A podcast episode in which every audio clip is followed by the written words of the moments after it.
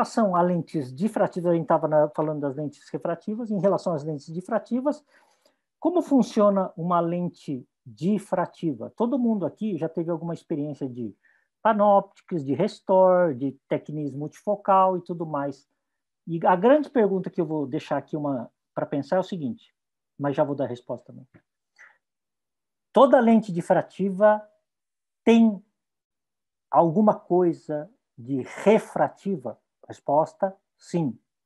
Toda lente multifocal difrativa tem uma base refrativa, tá?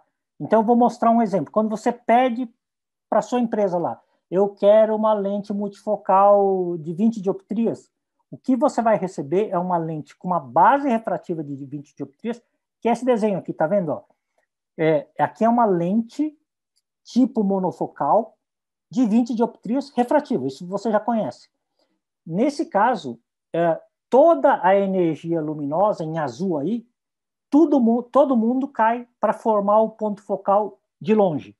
Uma grande energia luminosa formando um ponto focal. Joia. Ah, mas era uma lente difrativa multifocal que eu tinha pedido, encomendado.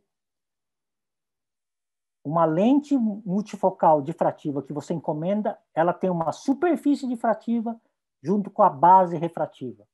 Então, olha só, é, aí eu juntei as duas coisas, uma base refrativa, que seria 20 dioptrias, e uma superfície que pode ser tanto anterior, depende da empresa, anterior, por exemplo, álcool, ou posterior, por exemplo, essa, essa superfície difrativa está desenhada na face posterior da lente, por exemplo, o tecnis é posterior, a ZAIS é posterior e aí vai.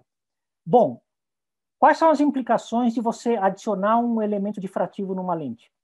Você tem uma coisa que é o seguinte: primeiro, que os raios luminosos agora que formam aquele ponto focal, você vê que diminuiu a cor azul. Por quê? Porque nem todo mundo foi para formar aquele ponto focal. Vou voltar tirando a, a, a, a, base difrativa, o azul, digamos aí que tem uma quantidade X, tem mil setas azuis. Colocando uma, uma superfície difrativa, eu já não tenho mais mil em termos de quantidade de azul naquele ponto focal. Digamos que eu tenho 500. Tá? Cadê o resto? A superfície difrativa. Então, aqui, é, vamos dizer assim: primeiro que é, todo raio luminoso que passa numa superfície difrativa, a primeira coisa que uma parte faz é não ter desvio difrativo. Ele tem um desvio original refrativo que a gente já sabia. Só que esse desvio não é de toda a energia luminosa, é de uma parte dela. Então, a essa ordem que não houve desvio difrativo se chama ordem zero. Uh, esse desvio que acontece é só por, por causa das 20 dioptrias refrativas, ele forma a imagem de longe e usa uma parte da luz incidente. Aqui no exemplo está com 45% de luz incidente. Existe uma ordem 1 de desvio, que é o próximo slide, causado também pela superfície difrativa. Essa sim desvia para um outro ponto focal, pegando uma parte do que não foi desviada para longe, 45% mais ou menos gerando um ponto focal que você pode equalizar para 3, 3,5 ou whatever, tá? conforme você desenhar a superfície difrativa. Então, você tem, por exemplo, uma lente bifocal, 45% para longe, 45% para perto. Cadê o resto dos 10%, 15% ou 20% que não formou nem longe nem perto? Forma ordens maiores de desvio. Por exemplo, a ordem 2. A ordem 2 é o dobro da primeira ordem que você criou. Digamos que você criou 3,5 dioptrias para a primeira ordem, a segunda ordem vai dar o dobro, vai dar 7 dioptrias. Então, você tem, você tem, então eu coloquei uma lente bifocal no olho do paciente. Você tem um foco de longe, você tem um foco de perto, de 3,5 dioptria, e você tem um foco de pertinho, de 7 dioptrias. Só que Nunca vi isso. Nunca vi isso. Nunca viu isso porque a quantidade de energia luminosa que é desviada para esse foco é a sobra da sobra. Por exemplo, vamos chutar 5%. 5% forma, 5% da luz que passou forma um ponto focal de 7 dioptrias. é muito, é muito perto e é muito pouco. Então, a pessoa não percebe, é muito tênue. Uh, mas, mas existe. Por exemplo, uma superfície difrativa tem outras ordens de desvio do tipo ordem 3, ordem 4, ordem 5 e por aí vai, com menos energia luminosa.